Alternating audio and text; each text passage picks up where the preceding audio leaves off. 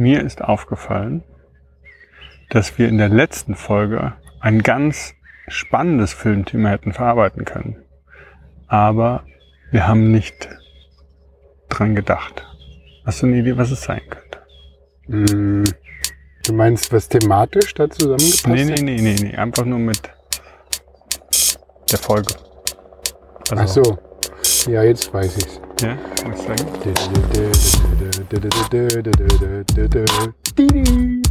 Ja, genau. 008 ist jetzt. Die letzte Folge wäre 007 gewesen. Hier ist eigentlich Podcast. Neben mir läuft Flo, ich bin Mitch. Eigentlich Podcast heißt, wir laufen beim Reden und reden laufend, beziehungsweise reden beim Laufen und laufend reden. Also auf jeden Fall laufen wir und reden dabei. Ja, und das, was wir laufen, das zeichnen wir auf und das, was wir reden, zeichnen wir auch auf. Unsere Tracks, wo wir uns befinden, die äh, kann man auch auf der Webseite eigentlich-podcast.de sehen. Wir hatten erst eine Folge, wo wirklich Track und äh, Thema zusammenging, aber das kann man auch im Trailer nochmal nachhören. Für uns war das schon lange so ein Thema, dass wir viel beim Spazierengehen diskutiert und gesprochen haben und irgendwie gehört es zusammen. Und ehrlich gesagt, wenn ich in die alten Folgen zurückschaue, ist es immer auch schön, mich zu erinnern, wenn ich den Ort sehe von oben, wo wir waren, als wir gesprochen haben über bestimmte Themen. Schön, dass ihr zuhört. Heute ist der Erzähler der Flo. Was hast du mitgebracht?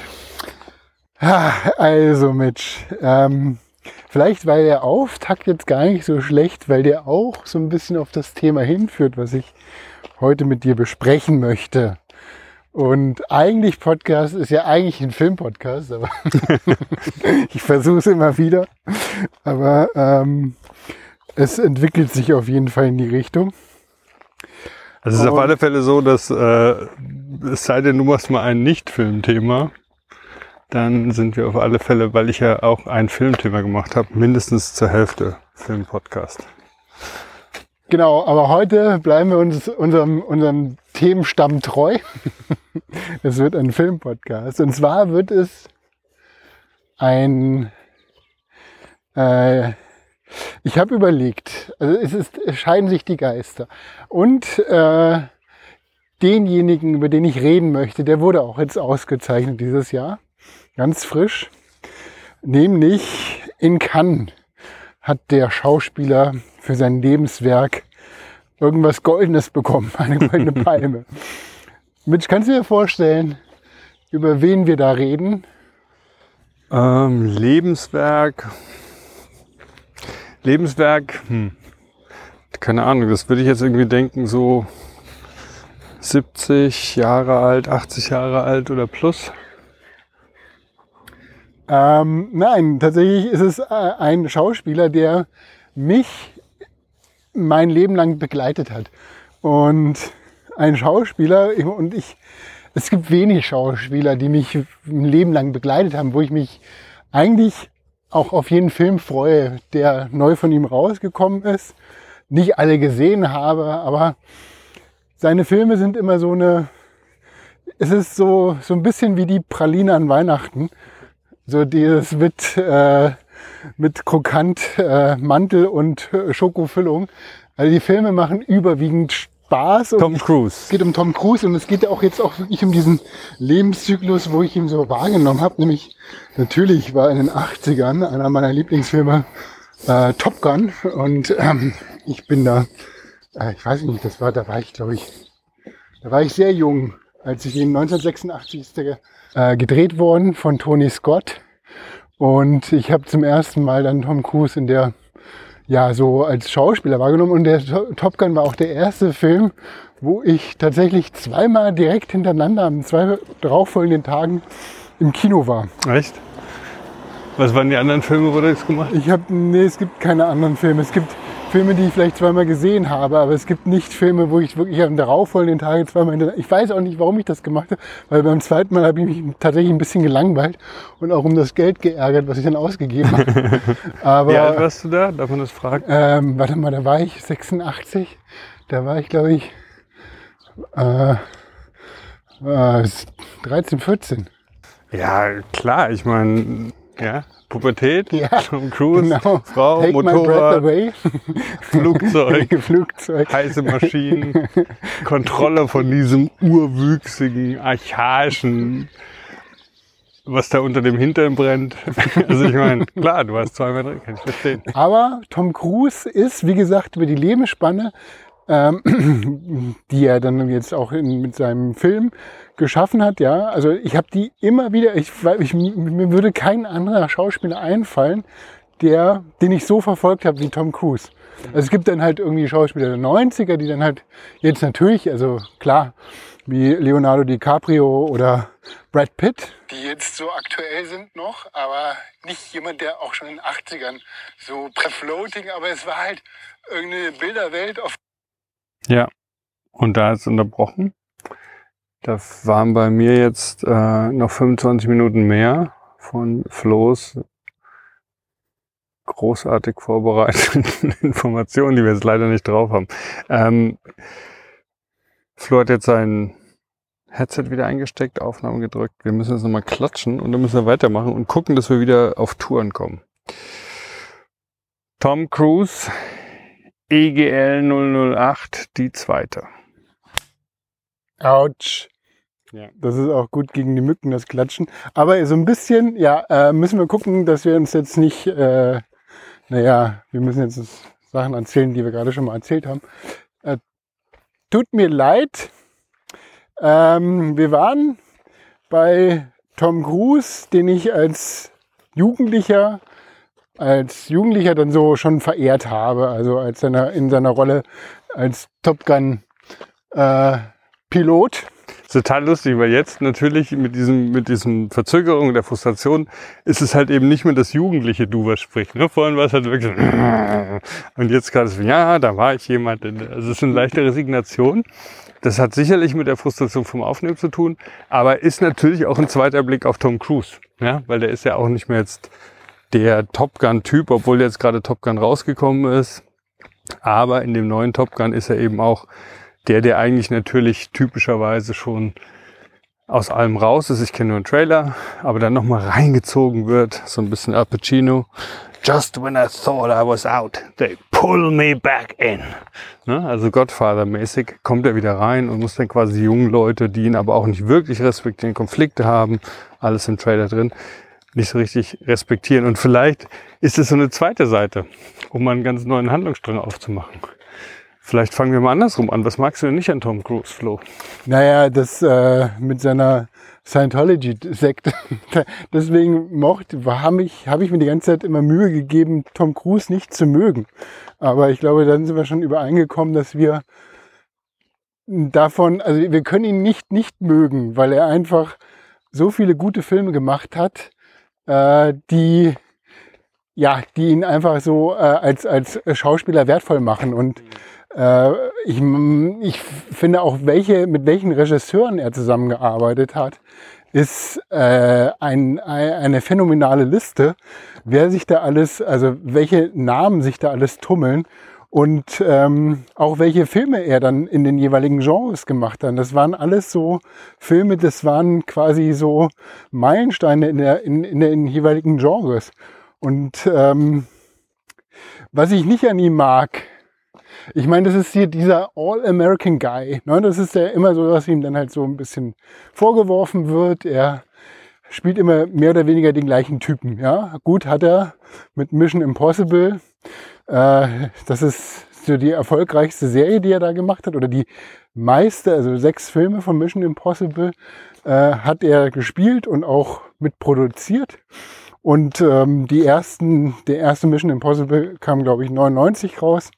Und der letzte war von 2018. Also hat sich auch über eine ganzen äh, drei Dekaden gestreckt. Ähm, mal gucken, ob noch ein, ein vierter, äh, ein siebter rauskommt. Was auf jeden Fall bemerkenswert ist, dass er jetzt da wieder anknüpft, wo er aufgehört hat oder wo ich, wo ich ihn zum ersten Mal wahrgenommen habe, mit Top Gun. Also ich, da bin ich mir noch gar nicht sicher, ob ich den tatsächlich den zweiten Teil sehen will. Aber ich glaube, Und das ist, was Tom Cruise so auszeichnet.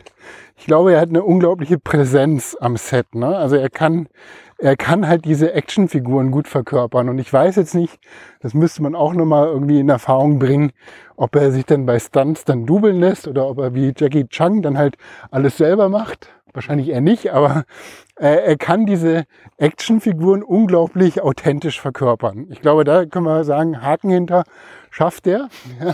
Also es gab auf jeden Fall immer wieder mal diese kolportiert heißt das deutsche Wort, glaube ich, diese kolportierten Verletzungen oder fast Verletzungen am Set, weil er seine Stunts selber machen wollte.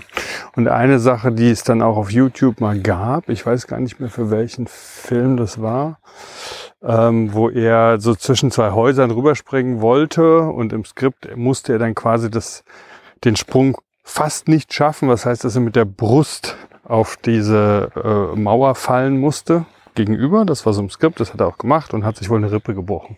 Und ich glaube, das war der Film, wo ich dich bekniet habe, dass wir uns zusammen angucken. Wie hieß der denn nochmal? Ich habe auch in die Shownotes natürlich, aber der Film, in dem er diesen äh, Ex-Military äh, Police Guy spielt. Jack Reacher? Ja, genau, Jack Reacher. Jack Reacher, du hast sogar nicht die Bücher gelesen, ne? Ja, ich habe die Bücher gelesen. Es war eine düstere Zeit, in der ich wirklich alle Jack Reacher Bücher gelesen habe.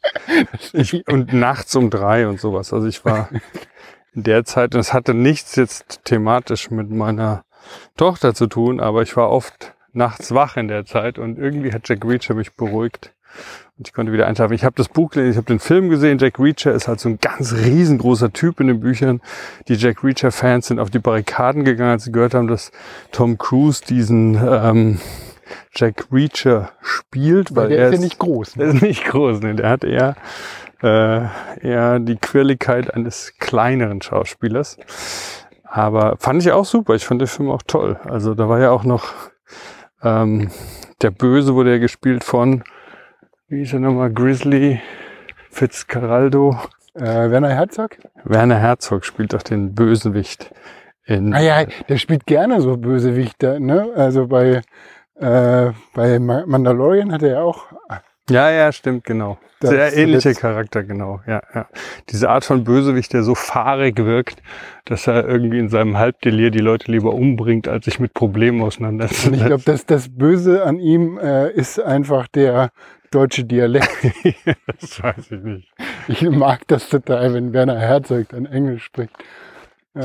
Aber zurück zu Tom Cruise. Ich möchte mal so ein paar äh, Thesen so raushauen. Ne? Gerne. Also wir wollen ja unser Publikum unterhalten. Und ich habe immer, ich habe wirklich oft drüber nachgedacht, warum ich Tom Cruise auf der Leinwand so sehr mag. Über Scientology und so möchte ich in dem Kontext jetzt erstmal gar nicht reden. Und auch dieses White Male American ist natürlich ein Thema, wo man generell in der Filmindustrie sich fragen kann, was bedeutet das, dass jemand wie Tom Cruise quasi der Garant für äh, Einspielergebnisse ist. Aber das beiseite. Okay, dann schieben wir jetzt ganz offiziell, ich würde auch nicht gerne über Scientology reden, kann ich nichts zu sagen. Können wir das einfach als Thema ausklammern und nur so immer so als, als, als ähm, als böse Folie daneben für Tom Cruise, ja. Also, aber das ja, aber da müssen, das müssen wir dann, also da sind wir so ein bisschen Fanboys-mäßig, ne? Also das müssen wir dann schon, ähm, das äh, ist echt, ist wie so, weißt du, es gibt ja manchmal so dieses Thema, wo man dann Leute in Interviews fragt, was ist dein Dirt, äh, Secret Pleasure oder Dirty Pleasure oder sowas, ne? Was, was ist dann so dieses dieses äh, Nougat an Weihnachten oder sowas. Ne? Was ist es, was du tust, wo du weißt, solltest du nicht tun, sowas. Und Tom Cruise ist vielleicht einfach als Mensch auf der Leinwand, als Persona auf der Leinwand unser Dirty Pleasure. Dirty Secret. Weißt du, wie ich meine? Okay. Ist es okay? Können wir, kann, können wir darauf einsteigen. Okay, ja. gut. Und in dem Rahmen habe ich ja so eine Theorie für mich gefunden, wie ich mit Tom Cruise korrespondiere auf der Leinwand. Es ist beides einerseits habe ich das Gefühl, ich kann mich hinter dem verstecken. Ja, in jedem Film habe ich das Gefühl, der wird alles tun, so wie in War of the Worlds seine Kinder retten. Es wird alles tun, dass ich, wenn ich hinter ihm bin, nicht in diesem Plot umkomme. Ja? Und das ist gar nicht mal, dass ich weiß, er ist der Held, der wird nicht sterben, sondern es ist wirklich so ein Gefühl, äh, der macht seine kleine Brust breit und irgendwie haut er sich da durch und ich kann mich hinter dem verstecken. Ich bin sicher, ich darf ihm folgen. Er wird dafür sorgen, dass ich heil hinten rauskomme. Das ist der eine Teil. Und dem gegenüber gibt es aber so einen anderen Teil, wo ich bei Tom Cruise immer das Gefühl habe, er ist der, der am wenigsten kapiert, was gerade los ist. Ja? Wenn du dem ins Gesicht guckst, ja, dann ist es immer so das Gefühl, egal ob Cocktail, der schmeißt den Shaker hoch oder äh, Farbe des Geldes und der macht zwar einen super, super Shot, aber guckt dann irgendwie so über die Schulter und guckt irgendwie so, bedeutet das was, was ich gerade gemacht habe oder nicht? Wo sind wir überhaupt? Ja, ähm, dann natürlich in diesen Science-Fiction-Film, die wir bestimmt auch noch reinholen werden, wo er dann wirklich auch manchmal in dieser Rolle ist dessen, der einfach nicht checken kann, genauso wenig wie wir als Zuschauer, was da gerade vor sich geht. Und er ist dann irgendwie der, der am wenigsten kapiert. Und ich glaube, dass das auch die Geschichte oft vorantreibt, weil man immer so das Gefühl hat, Mensch, Junge, so wie Kasperle-Theater, so Kasper, das Krokodil, das Krokodil, das Krokodil. Es ist immer so ein bisschen das Gefühl, er weiß gerade nicht, was von links auf ihn zukommt. Ne? Und, und das ist ja, denke ich, auch so manchmal sogar bei Mission Impossible der Fall, wo er halt der Superagent ist und das alles immer noch so hinkriegt. Aber es gibt einfach auch da ganz viele Szenen, in denen diese Unsicherheit, mit der der reingeht, genau das repräsentiert. Einerseits, Leute, ich mache das, es ist meine Aufgabe und dann rechnen ja die Computer die Wahrscheinlichkeit noch aus und sowas, aber ich mache das, ich muss das tun. Ich kümmere mich gleichzeitig um euch und ich habe keine Ahnung, was mich da drin erwartet. so. Und ich mag das an ihm, dass man immer so das Gefühl hat, dass man dauernd mehr gecheckt hat als er und trotzdem sich sicher fühlt, weil er muss es alles irgendwie in Reihe bringen. Ich finde das total äh, absolut nachvollziehbare Argumentation, die du gebracht hast, nämlich dass er, das ist, habe ich mir nämlich auch überlegt in der Vorbereitung, wenn du die Filme von ihm anguckst, er ist derjenige, der das Ding immer gut ausgehen lässt. Ne?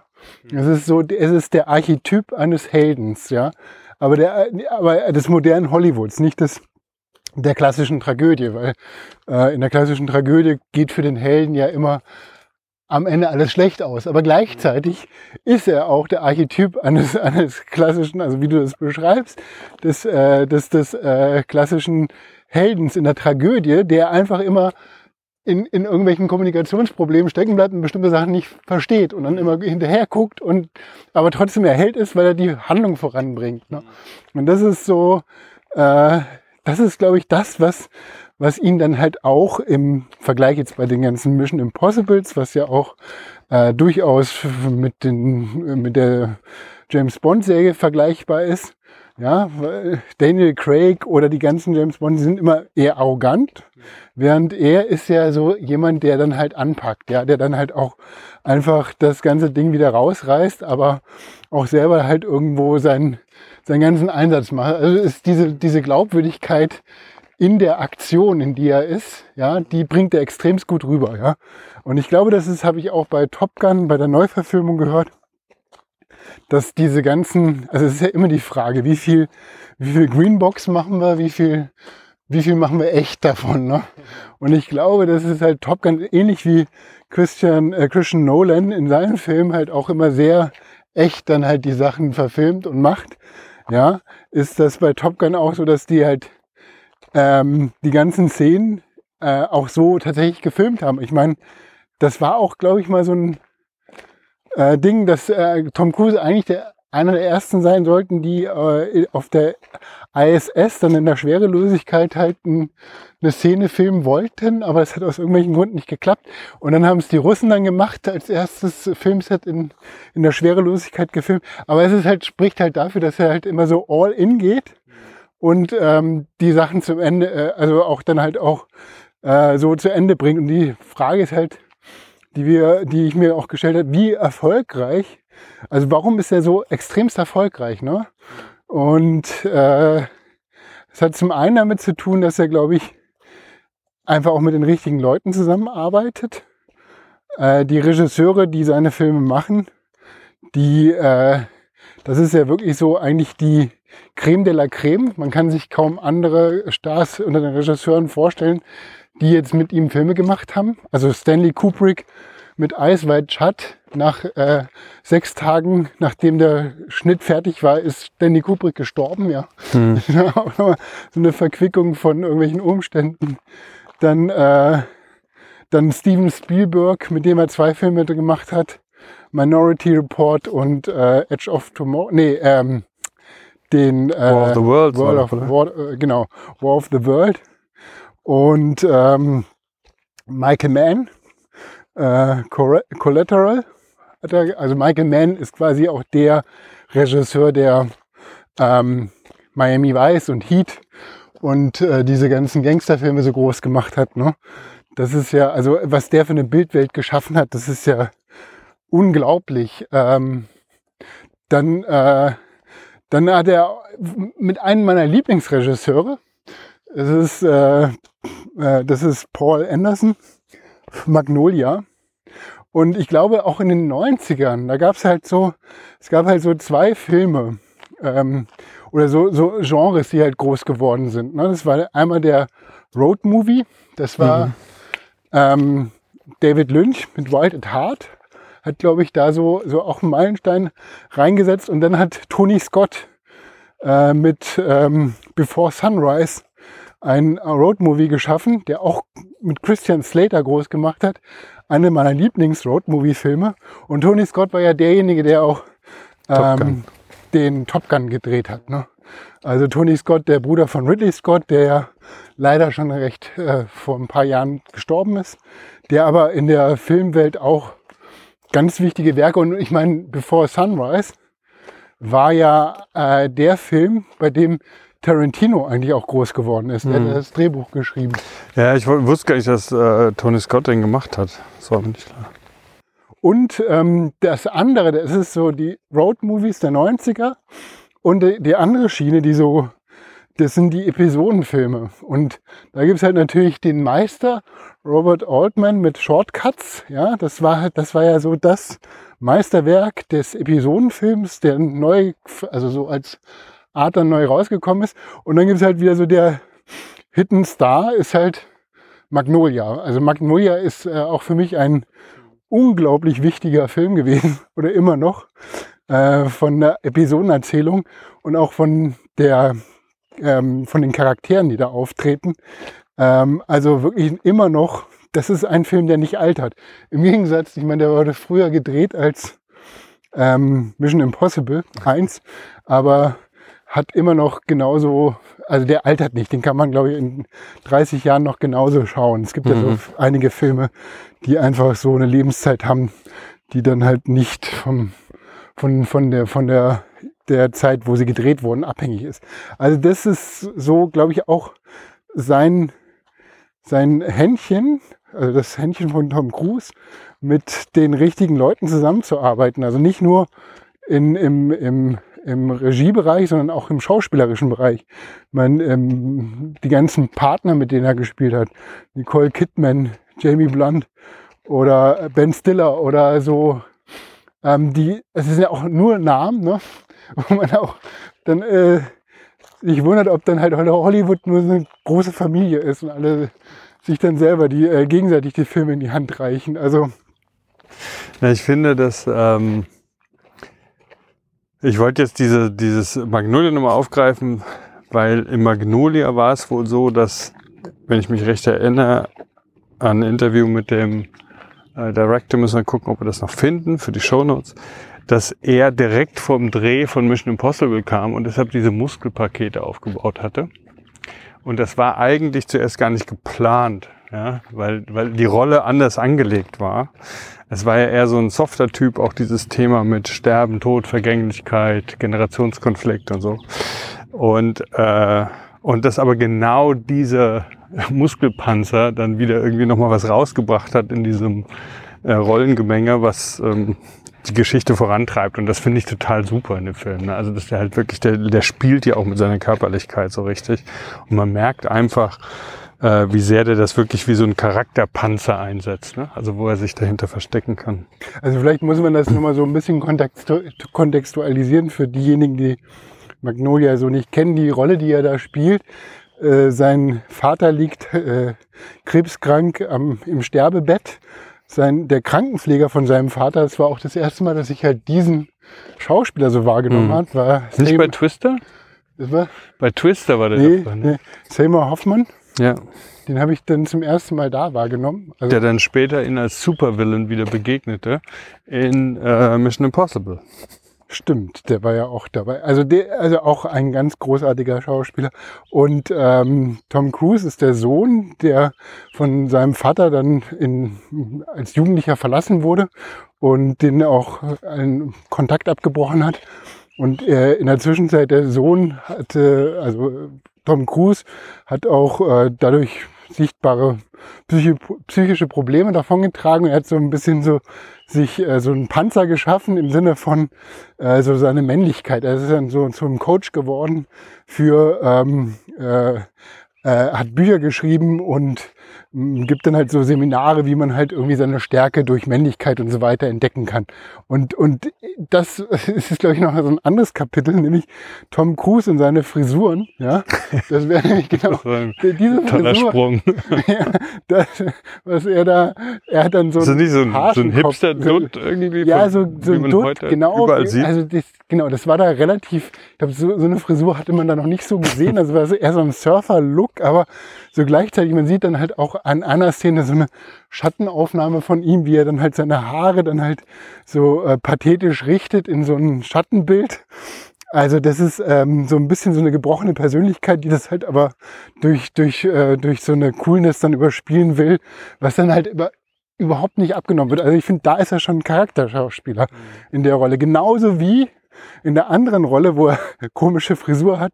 Kannst du dir vorstellen, welche? Eine der besten Comedies der, der Nullerjahre, wo ich schreiend vor Lachen in der Ecke gelegen habe, Mit Tom Cruise? mit Tom Cruise, Comedy mit. Ach, hier, ähm. Ah, Tropical er, Thunder Ach von Ben so. Stiller. Der Film, äh, oh Gott, den, das wusste ich gar nicht. A, wusste ich nicht, dass er mitgespielt hat. B, doch, der Fand spielt ich auch den den ganz Typ mit der. Halbglatze. Der, der, der, ach doch, genau, der dann so tanzt beim. genau, oh, genau, auch so nee. ein völliges, ein völliger Arschloch. Ich fand diesen Film ganz fürchterlich, aber Ich, okay. fand, fand's wirklich- ich fand den großartig.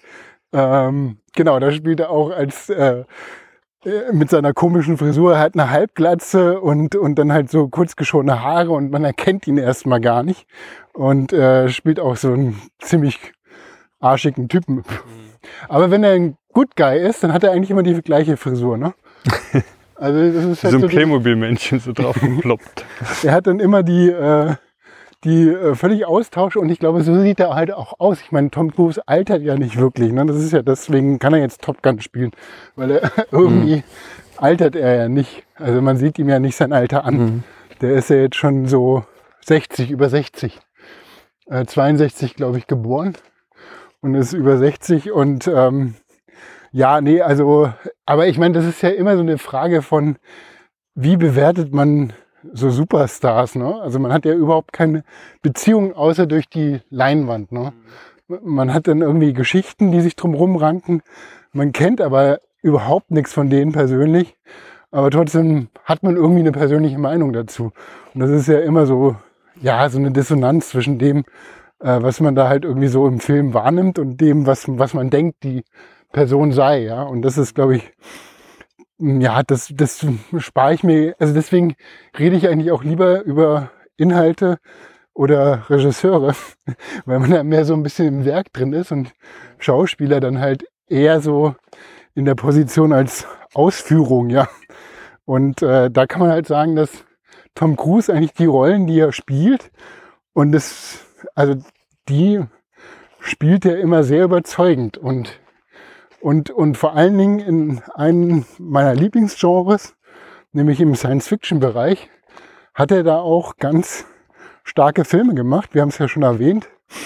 Ähm, Minority Report ist, glaube ich, einer der, der Filme, der Anfang 2000er, also 2002 wurde, kam der raus. Eine, basiert auf der Geschichte von Philip K. Dick. Und Philip K. Dick ist eh ein Phänomen, da könnte man schon eine eigentlich Folge draus machen oder mehrere.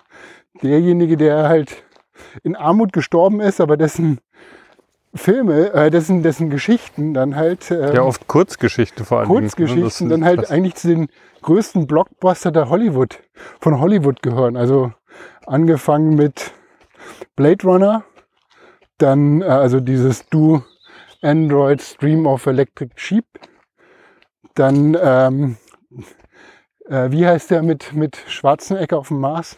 Total Recall? Total Recall von Verhöfen, auch ein großartiger Regisseur. Und äh, dann Minority Report. Und zuletzt wurde auch noch eine, äh, auf jeden Fall, der Regisseur, also der, ähm, der Autor Philip K. Dick, hat, hat einen unglaublichen Output. War eine ziemlich, ja, eine ambi- ambivalente Figur. Aber im Science-Fiction-Bereich ist, also äh, im, im, in den Geschichten, die er geschrieben hat, ist auch Minority Report. Ich weiß gar nicht, ob die auch Minority Report heißt, die Geschichte. Aber die ist auch großartig. Also da geht es um die äh, Pre-Cops. Äh, es ist quasi so eine Welt ohne Verbrechen, weil es gibt eine Spezialeinheit in der Polizei, die sogenannten Precogs. Das sind ähm, quasi Menschen, die außergewöhnliche Fähigkeiten haben, nämlich die können ein Verbrechen sehen, bevor es begangen wird. Und ähm, es ist halt so eine klassische Action-Geschichte dahinter mit irgendwie äh, einer vertauscht dann halt irgendwie seine Identität, wird verfolgt. Und das ist natürlich die Hauptfigur, Tom Cruise. Er muss dann halt beweisen, dass er unschuldig ist. Und ähm, aber alles eingebettet in diese merkwürdigen, äh, merkwürdigen Figuren, ähm, die, die halt jedes Verbrechen dann schon im Vorfeld sehen können. Also und, und das ähm, war damals, war das schon so ähm, sehr signifikant. Gibt es eine Szene, wo Tom Cruise, also es gibt dann halt auch, äh, wie er sich durch die Straßen bewegt und du siehst zum ersten Mal, dass dann halt die Werbung, während er durch die Straßen läuft, quasi auf denjenigen abgestimmt ist, der gerade an, an, so, an so eine interaktive Litfaßsäule vorbeigeht. Diese ganzen Ideen waren ja da schon so ein bisschen angelegt. Das hat man nur noch nicht gesehen, aber es war so vor der Marktreife, ja. Ähm, und die gab es ja schon mal so im Film, wo man dachte, boah, die Zukunft wird ja krass. Und jetzt ist es ja eigentlich so gegenwärtig, dass du halt so personalisierte Werbung hast. Das hat man im Film gesehen oder äh, wie Tom Cruise dann ein Bildschirm bedient über über so ein ja über so ein Touchscreen oder so einen Handschuh, den er anhat und dann zum ersten Mal so ein, so ein Surface oder so ein Touch-iPhone-Gefühl dann halt da vermittelt und dass man halt so halt irgendwie seine Daten ordnet. Hat man da auch so zum ersten Mal in einer epischen äh, Ausführung gesehen. Also das hat mich schon beeindruckt damals. Und ich glaube, Minority Report ist auch von Steven Spielberg. Ich glaube, jetzt wo du sagst, passt das irgendwie gut zusammen. Ja. Ja, und ich denke, das ist auch nochmal so ein spannender Aspekt von äh, Tom Cruise, was du ja auch schon angesprochen hast, diese äh, Regisseure mit und ich weiß gar nicht Regisseurinnen, das, ich habe die Liste nicht im Kopf, aber viele bekannte Namen, mit denen er gearbeitet hat. Entweder weil er sie sich ausgesucht hat als Produzent oder weil die vielleicht ihn irgendwie dann in den Film reingeholt haben. Und dass er, und das finde ich bei Mission Impossible so toll, also wir waren bei Seymour Hoffman, der kommt dann auch nochmal mit rein. Ich finde, dass es echt bei Tom Cruise auch so ein Phänomen ist, dass man einerseits immer Tom Cruise auf der Leinwand hat und andererseits aber wirklich immer einen eigenen Charakter. Und gerade bei Mission Impossible merkt man, dass der Director jeweils dann wirklich das Ganze so einfärbt. Ja? Also gerade John Woo zum Beispiel war einer, den mochte ich nicht so. Damals, als er rauskam, habe ich immer gesagt, wow, ganz toll, weil John Woo so gehypt war, aber ich fand ihn eigentlich nicht so gut als Film. Da gab es ja diese Motorradszenen, wo er dann am Vorderrad gebremst hat und da fuhr und dieses und jenes. Und da war er so ein ganz anderer Action-Typ. Ne? Und der, der allererste Mission Impossible, da war wirklich dann am ehesten noch an so einer James Bond-Idee von, wenn die Pistole kaputt ist, dann hau ich zu. Ja? Aber wenn ich, wenn die Uhr den, wenn das, die Kamera in der Uhr geht, dann haben wir alle gewonnen. So, also es war ein ganz anderer Typ. Ne? Und trotzdem hast du immer Tom Cruise bekommen, konntest dem auch immer gut folgen, warst immer bei dem. Und er hat das ein bisschen, das ist jetzt eine komische Fußnote, aber ich habe das mal gehört in einem Interview über Freddie Mercury, den Sänger von Queen, von der Band. Äh, der meinte, dass er auf dem ersten Konzert von Queen da oben halt Freddie Mercury gesehen hat, der irgendwie extravagant und oben ohne und mit Hosenträgern und ein Bein hoch auf dem Klavier und come on ins Publikum. Dass er meinte, es war total over the top und trotzdem hatte er das Gefühl, dass äh, Freddie Mercury vermittelt zu sagen, it's okay. It's okay. This is okay. und er meinte, da hat er sich total entspannen können. Und das finde ich, wenn du dir die Mission Impossible Sachen anguckst, bei Tom Cruise auch so ein bisschen. Du hast immer das Gefühl, ja, ich fahre ja gerade Motorrad auf meinem Vorderrad irgendwie quer durch. Oder in dem einen ist ja auch großartig, ja, ja, meine, meine Frau hat mich gerade umgebracht und äh, die erschießt jetzt den Bösen und dann wird sie mich wiederbeleben. It's okay. Ja, da ist irgendwie sowas, der, der spielt die Rolle, gleichzeitig ist er dermaßen präsent, dass er dich irgendwie mitnehmen kann und dir immer so die Hand auf die Schulter legt, sagt, stay with me, all will be fine. Ja, das ist so ein bisschen wie hinterm Plot verstecken und du weißt, dass Tom Cruise das alles abhalten kann. Ja. Aber genau das Gefühl gibt er. Wahrscheinlich ist er deswegen auch so massenkompatibel einfach in der, in der, in der Präsenz. Mhm. Ne? Also kann ich mir schon vorstellen. Und gleichzeitig spielt er halt auch immer so Randfiguren, also so komische Charaktere, wie jetzt in Oblivion dann äh, ein Techniker, auch ein Zukunftsfilm, Mhm. ähm, der auf einem Planeten spielt, wo er erstmal so eine Rolle hat von, er muss dann halt die Drohnen pflegen und so ein bisschen gucken, dass die Anlage läuft und dann irgendwann feststellt, dass, dass er eigentlich nur ein Klon ist. Und ähm, das ist auch so ein merkwürdiger Körperzerfall, der dann auch inszeniert wird, ne? wo er dann sich selber begegnet und dann schon so ein bisschen die Haut sich dann halt ablöst und schürft. Und ne? das ist ja so, aber das, auch das kriegt er ganz gut einfach hin. Ne? Also man hat nicht das Gefühl, dass es dann halt eklig ist, während die andere Vorlage von diesem Thema Moon, ein Film, der dann halt ein Jahr vor Oblivion rauskam, 2012.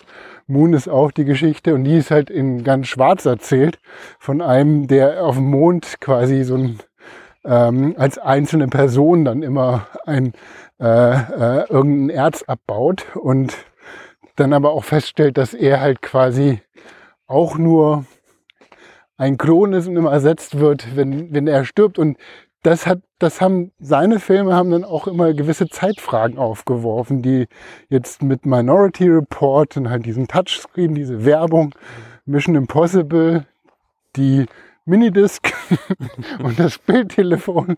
Nein, aber so, und jetzt äh, bei Oblivion war es halt die Frage von, ähm, wie viel Recht hat ein Klon? Kann ein, kann ein quasi, quasi ein, ein äh, äh, Retortenmensch noch Rechte haben oder ist der Eigentümer einer, einer Gesellschaft und kann entsprechend halt ähm, verwertet werden? Äh, das ist so, die Fragen kommen ja da auf und das, diese Charaktere spielt er ja auch und also auch wo es so ein bisschen so ein komisches Körperbild wird, was ich aber auch einer meiner letzten Lieblingsfilme ist, der Live, Die, Repeat, Edge of Tomorrow, auch ein Zukunft Ja, total super. Mystery-Horror-Film, wo der Charakter dann ähm, in einer Zeitschleife hängt und so lange lebt, bis er stirbt.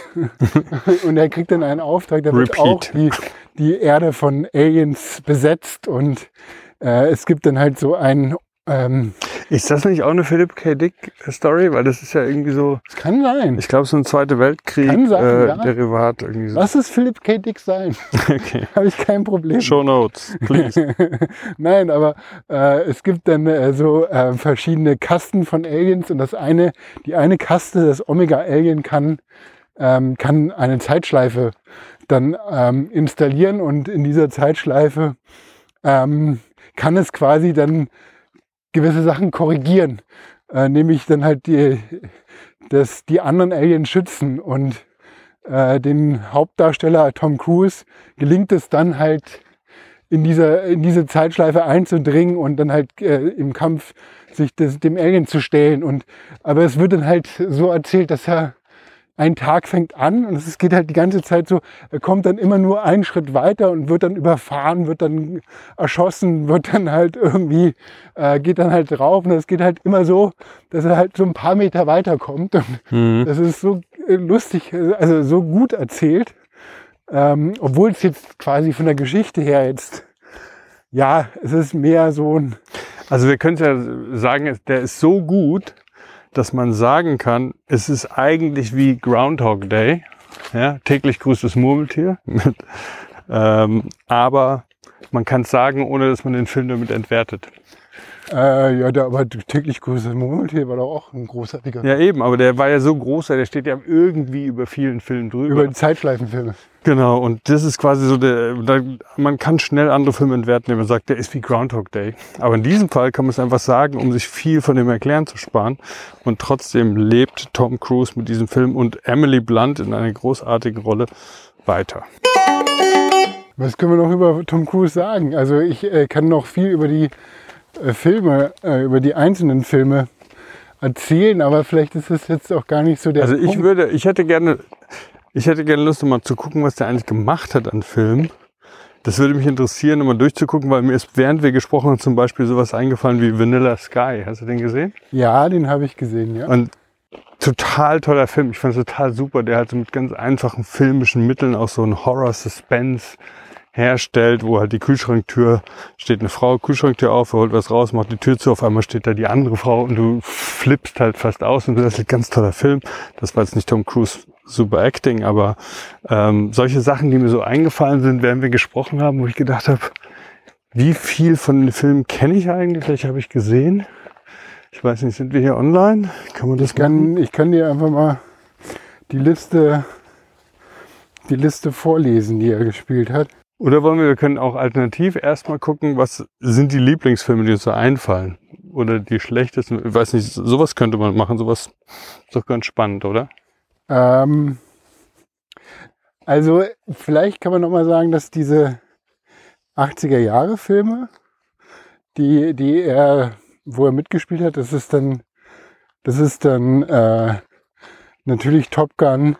Dann gibt's Cocktail, Ja, kenne ich, es gibt äh, Rain Man, kenne ich. äh, dann äh, ähm, The Color of Money. Kenne Das ich. sind ja alles so Filme, wo er dann eher so, eine Person verkörpert, die halt so, ich meine, da, da war er halt noch jung, frisch und cool, ja, wo er so einen coolen Barkeeper spielt, wo er so einen coolen Typen, der dann halt Poolbillard super beherrscht. Ne? Das sind alles so diese Coolness-Charaktere. Ähm, oder ja gut, bei Rayman fällt so ein bisschen raus. Ne? Rayman mit Dustin Hoffman. Wobei ich vorhin gedacht habe, Rain ist irgendwie auch ein Science-Fiction-Film. Halt so, also so ein Bild, äh, halt irgendwie auf dem großen Bildschirm, so ein Thema von Inselbegabung, Autismus und sowas, klar. Aber natürlich eben so populär runtergebrochen, dass es äh, genauso Science-Fiction ist wie ähm, Wie Edge of Tomorrow. yes, zum Beispiel. Naja, weiß ich nicht. Also ich glaube, das ist eher so, also da, wo, wo Tom Cruise sich so angesiedelt hat in den 80er Jahren, das ist dann eher so ein Yuppie-Umfeld, ne? Also wo noch irgendwie so, Hm. wo noch Sushi dann noch nicht nach Europa gekommen ist und in Amerika den Film damals hat man schon gesehen, ja, wo, also bei Rain Man ist er ja, glaube ich, der, der Bruder, ne, von, von dem, Hm. äh, der ihn dann irgendwie begleiten muss, aber so ein Erfolger oder er muss sich dann halt irgendwie auf den einlassen und es beginnt eine Beziehung. Das ist dann halt so eigentlich eher so ein, so ja, so ein Charakterfilm. Ja, also Also ich fände es vielleicht ganz gut, wenn wir jetzt einfach mal äh, gucken, was der wirklich gemacht hat, weil ich keinen Überblick habe, was ich kenne, was ich nicht kenne. Das würde ich jetzt wirklich gerne mal wissen. Welche Tom Cruise-Filme habe ich Gott sei Dank vergessen, vielleicht auch? Ja, gerne. Also gehen wir einfach mal durch, ja. Ähm, kann ich, kann ich, kann ich anfangen bei 1981 mit Endlose Liebe. Nie gehört. 81 auch die Kadetten von Bunker Hill. Okay. Okay, wir müssen Oh mein nicht Gott. die Liste ganz durchgehen. Okay, wissen ganz gut. 83 Vielleicht ganz gut, aber so ein bisschen Reality-Check. Vielleicht so ein kleiner Reality-Check, dass wir auf den Boden zurückkommen. Von Ja, ja, die, äh, die, Out, äh, die Outsider, die Outsider. Ja. Düster. Hm, Ja, pff. Irgendwie auch 83 hat auch dann im, am Anfang ziemlich viele Filme innerhalb eines Jahres gemacht. Die Aufreißer von der Highschool. 83 lockere Geschäfte, 83 der richtige Dreh. Jetzt, okay, sagt mir alles nicht, habe ich nicht geguckt. 85 Legende. Und jetzt wird es interessant, 86 Top Gun. Ja, 86 die Farbe des Geldes, 88 Cocktail, Als 88 Legende, stopp mal zurück. Legende ist es der, äh, der englische Film. ähm, von Ridley Scott ist der. Ja, das ist glaub ich, Krass, der mit ja. David Bowie, der Film Legend. Ja, natürlich, stimmt. Stimmt. Da spielte doch, spielt er nicht so ein Faun oder irgend sowas? Ja, ist so ein, so ein Fantasy-Film. Love Interest, Faun, Fantasy. Legendary. Okay, Legend. 86 Farbe des Geldes, 88 Cocktail, Kenn ich, 88 kenn ich. Young Guns, Kenne ich. kenn ich nicht. 88 Das war auch auch, Tony Scott, glaube ich, ja, ganz. ja, maybe. Geboren am 4. Juli. Ach, der war Nee, so nee, früh Quatsch, schon. 88 Rainman und 89 geboren am 4. Juli. Echt, das war schon so Das früh. war eine, das waren so diese neue Welle von, ähm, ja, wo dann halt Stanley Kubrick dann halt den Film ähm, Full Metal Jacket gemacht hat. Hm, 85. Ne? Das war so diese neue kriegskritischen hm. Filme und Oliver Stone war immer so ein bisschen, den mochte ich. Der war immer ein bisschen, äh, weiß ich nicht, der war zu moralisch. Mhm. War mir auch immer so. Äh. Dann 90 Tage des Donners, Mhm. 92 in einem fernen Land. Mhm, Was, worum ging's da? Ich kenne den auch nicht. Ich glaube, ich kenne ihn. Muss man mal. Packe ich mich selbst in die Shownotes, wenn ich ihn kenne. 92 eine Frage der Ehre. Mhm. Ich kann ja 93 die Firma. Den kenne ich auf jeden Fall. Den kenne ich auch. Ja, den habe ich glaube ich noch nicht gesehen. Haben, äh, muss ich sehen. 94, den kennt man auch. Äh, Literaturverfilmung. Interview mit einem Vampir. Ah, ganz toll. Ja. Über Dann- den Film könnten wir eine ganze Folge machen, finde ich. Ich? Aber dann wären wir ja wirklich eigentlich ein Filmpodcast. Ähm, ja, sind wir doch. Dann können wir Chris einladen, oder? Ja, vielleicht, wenn Chris zu Besuch kommt, kannst du mit ihm eine Folge machen. Zu. Jetzt zu Vampire. ja, generell Vampire, klar. Der hat seinen Master über Buffy the Vampire Slayer geschrieben. Dann ähm, 96 Mission Impossible. 96 Jerry Maguire. Spiel Ganz toller Film. Ja. Help me to help you. Großartiger Film. Okay. White Shut von 99. Auch von 99 Magnolia. 2000 Mission Impossible. 2001 Vanilla Sky. Dann 2002 Austin Powers. Echt? Hab ich Ja. nie- Ich habe keinen Austin Powers gesehen. Da Ich hab habe ich den auch nicht. Ich fand, ich, sauber ich gehalten. war früher so Kult, aber irgendwie bin ich da nicht so reingekommen. Dann 2002 A Minority Report und dann 2003 Last Samurai natürlich. Oh, ja. Ja. Wobei, so richtig mitgerissen hat er mich nicht. Aber, Nee, fand ich auch dann so ein bisschen. Ich war das, ich fand es auch nicht so. Mhm. Äh, 2004 Collateral, der auch ganz großartig ist. Ja, der war, Agentenfilm. 2005 Krieg der Welten. 2006 den fand ich nicht so gut, muss ich sagen. Krieg der Welten. Also ich konnte da mitgehen, aber ich hatte immer so dieses Gefühl, dass es halt wirklich so ein Historienfilm war, der aber im Jetzt spielt, aber irgendwie immer so eben halt H.G. Wells mäßig war. Weißt du, ich meine? Nee, ich kann es nicht ganz nachvollziehen, weil mich hat der total gegruselt und ich weiß nicht warum. Ich fand ihn unglaublich brutal. Der Mhm. war total klaustrophobisch. Mhm. Das war so ein bisschen eine Stimmung wie bei so einem Zombie-Film. Mhm. Und ähm, ich meine, klar, alle Filme von Spielberg gehen dann irgendwie gut aus. Aber trotzdem fand ich den total dark. Ja. Aber ich weiß nicht, ob ich irgendwie, ob der, ich müsste noch mal gucken. Dann Mission Impossible 3 2006 von Löwen und Lämmern 2007. 2008 Tropic Thunder. Mhm. 2008 auch Operation Valkyrie. Der Stauffentat, äh, Stauffenberg-Attentat. Ah, ja, stimmt. Ja, okay. Äh, 2010 Night and Day. Sagt mir gar nichts. Mir auch nicht. 11, dann Mission Impossible, Phantomprotokoll. 2012 Rock of Ages. Dann auch in dem gleichen Jahr Jack Reacher. Großartig. 2013 Oblivion. 2014 Edge of Tomorrow. 2015 Mission Impossible. Rook Nation. Rogue. Rogue. 2016 Jack Reacher, zweiter Teil. 17 ist The Mummy. Auch 17 äh, Barry Seal, Only in America. Keine Ahnung. Das ist lustig. Und dann die letzten beiden, 2018 Mission Impossible Fallout und 2022 Top Gun Maverick. Echt, so lange hat er nichts gemacht jetzt? Ja, Interesting. ja, ja, am Anfang hat er immer so zwei, drei Filme im Jahr gemacht und dann nicht mehr so viele. Das war jetzt für mich so ganz interessant, äh, um auch nochmal zu diesem Thema zurückzugehen, dass der einen in der eigenen Biografie begleitet hat, weil ähm, ich jetzt gerade gemerkt habe, wenn man dann diese Filmliste vor sich hat, dann ist die so endlich. Ne? Also natürlich ist die endlich, muss ja sein. Es gibt eine endliche Anzahl an Filmen, die er gemacht hat. Manche kannte man nicht.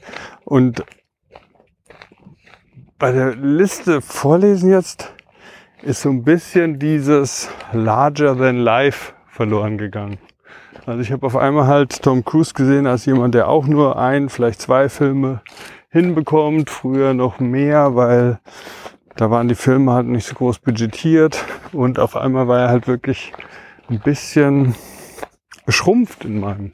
Ja, also ich, ich habe deswegen auch eine gefilterte Liste und ich weiß nicht, ob wir jetzt auch bei diesem Part quasi ganz viele Hörer und Hörerinnen verloren Wegen der weil wir gerade- Wikipedia-Einträge vorlesen und kommentieren mit zwei Wörtern. Aber deswegen habe ich es gefiltert und habe geguckt, wo habe ich denn meine Beziehung zu welchem Film. Ah, Und okay. ganz viele rausgelassen. Und, und, und dann habe ich mir nochmal geguckt, mit wem, mit welchen Regisseuren hat der alles zusammen gedreht. Und das finde ich halt, das finde ich schon extrem, Hm. was er dann halt für, für Regisseure hat. Also Tony Scott, ne, der Bruder von Ridley Scott. Dann Stanley Kubrick, Steven Spielberg, John Woo, Paul Thomas Anderson, Oliver Stone, Sidney Pollack, Brian De Palma, Michael Mann, äh, Mann J.J. Abrams, Ben Stiller und noch mehr. Also der hat eine Liste von Regisseuren, von dem, also der kannst du ja vor jedem Kniefall machen. Hm. Das ist ja wirklich, also das ist, glaube ich, so die Leistung auch mit denen. Und, und wie gesagt, er ist ja so als Produzent dann auch aktiv. Ne? Also das heißt, er hat auch ganz viel produziert, seine Filme. Und war halt für den wirtschaftlichen Erfolg und für das ganze, äh, für die ganze Vermarktung und so weiter zuständig. Mhm. Was ja auch eine Leistung ist. Also. Aber gut, er verkörpert halt irgendwie jemanden, der, wie du sagst, man, wo man sich gerne hinter verstecken will, wenn man halt in dem Plot mit drin ist. Ähm, Und gleichzeitig das Gefühl hat, man weiß immer ein bisschen mehr als er.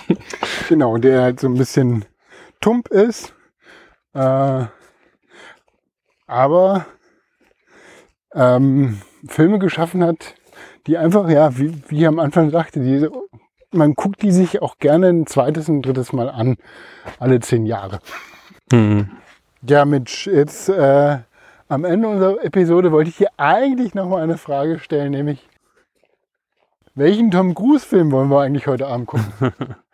Äh, eine Frage, die mich nicht überrascht.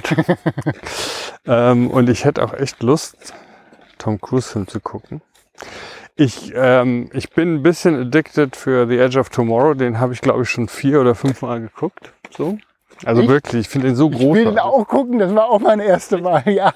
Ich habe so den einmal toll. im Kino gesehen, ich würde den echt gerne nochmal gucken. Du, ich gucke den immer wieder. Der ist so Echt? großartig. Ich finde die Aliens so super. Ja. Ähm, also einfach, ich finde also Creature Design, also diese Aliens sind so großartig designt, wo du da wirklich so ein Gefühl hast, das sind, das hat jetzt nichts mit Tom Cruise Acting zu tun. Da können wir gleich kurz nochmal vielleicht eine Schleife drehen, aber die Aliens, du merkst einfach, das ist nicht deren Planet.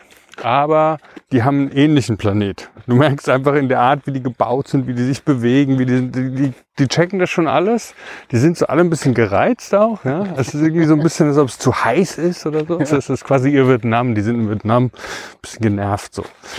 Ähm, Finde ich ganz toll. Und dann ist es natürlich auch der Humor, dieser morbide Humor mit äh, Tom Cruise, der immer wieder sterben muss, damit er halt diese Schleifen, also der kommt ja wirklich so eine Routine rein, der lernt ja seinen Tag zu leben. Der muss ja jeden Mal, jedes Mal muss er wieder morgens aus dieser Kaserne rauskommen bis an den Strand. Ja. Muss vorher allerdings noch schaffen, unter diesem Auto durchzurollen, damit er mit äh, Emily Blunt sprechen kann, muss jedes Mal sie wieder überzeugen, dass er irgendwie, und, und das ist ja dann dieser andere Plot, dass sie das auch kennt und dann war es auf einmal weg. Und ähm, dieses Zeitschleifenthema, der ist so toll, der Film, den könnte ich immer wieder gucken. Ja, cool, dann gucken wir den noch. Das andere wäre, Entschuldigung, wir können ja mal ein Competition machen. Das andere wäre The Firm, kennst du noch nicht? Ja, ich glaube, ich habe den wahrscheinlich schon mal gesehen, aber völlig vergessen. Also eigentlich vergessen. Eigentlich, genau. Und bei äh, The Firm, das ist halt für mich so dieser, dieser mehr noch eigentlich als äh, Mission Impossible, äh, Entschuldigung, als ähm, ne, Top Gun. Oder? Top Gun. Äh, ich finde, The Firm ist für mich halt der Film, wo Tom Cruise so entsteht. So, da finde ich ihn wirklich richtig gut. Was meinst du mit entsteht? Naja, dieser, dieser Charakter, der entsteht, weißt du, er ist halt der junge Anwalt, der aufstrebende junge Anwalt, der hat irgendwie alles total cool raus, ist echt gut drauf, ist aber gleichzeitig irgendwie so ein Durchschnittsmensch, also er ist nicht wirklich gut, aber er ist in den Top 40 Prozent vielleicht unten. Das heißt, besser als der Durchschnitt. Deshalb schafft er irgendwie alles, aber ist ein bisschen zu äh, ungelenk, um wirklich ganz oben mitzuschwimmen.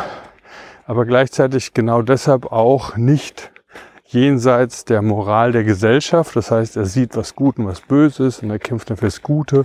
Ist auch schlau genug, sich im Film, im Buch ist ein bisschen anders, aber im Film dreht er sich noch so einen Plot, wo er dann halt eben zum Schluss rauskommt und weiterhin als Anwalt tätig sein kann, obwohl er ähm, aus der Kanzlei aussteigt und hat der Mafia-Mob, der halt quasi als Kunde äh, der Anwaltskanzlei, die er jetzt irgendwie sprengt. Trotzdem werden die ihn nicht umbringen, weil er ihn versichert, dass er halt eben durch seinen Anwaltsschwur gebunden ist, die Geheimnisse und so weiter und so fort. Also ich finde, da wird er so als dieser Mischcharakter, der halt irgendwie was ganz Besonderes ist und trotzdem durchschnittlich so ein bisschen geboren. Ja, das klingt Wenn du auch kennst, spannend. Finde ich auch sehr gut. Also, äh, was wäre denn für dich noch ein Film, den du gerne guckst? Nee, also ich dachte echt, äh, Oblivion habe ich schon zweimal gesehen. Äh, Minority Report, ja, ich bin ja eher so auf diese, aber The Firm würde mich auch interessieren. Wir können ja, ich weiß, dass Edge of Tomorrow bei dem bekannten Streamingdienst läuft. Da haben wir keine Probleme. Vielleicht gibt es da auch The Firm. Wenn, läuft wenn wahrscheinlich auf YouTube. Bloß ja, spiegelverkehrt.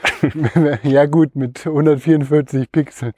Äh, also VHS-Qualität quasi. Nee, wir gucken, also wenn wir The Firm in einer ordentlichen, in einer ordentlichen äh, Auflösung finden, dann gucken wir den. Wenn nicht, dann machen wir Lift Die Repeat mega Cliffhanger natürlich für uns, nicht für die Leute, die die Folge jetzt irgendwie gucken wollen, denn wir sind die einzigen, die nicht wissen, was dann später in diesem kurzen zusammenfassenden Text drin steht, was wir dann letztendlich heute Abend geguckt haben.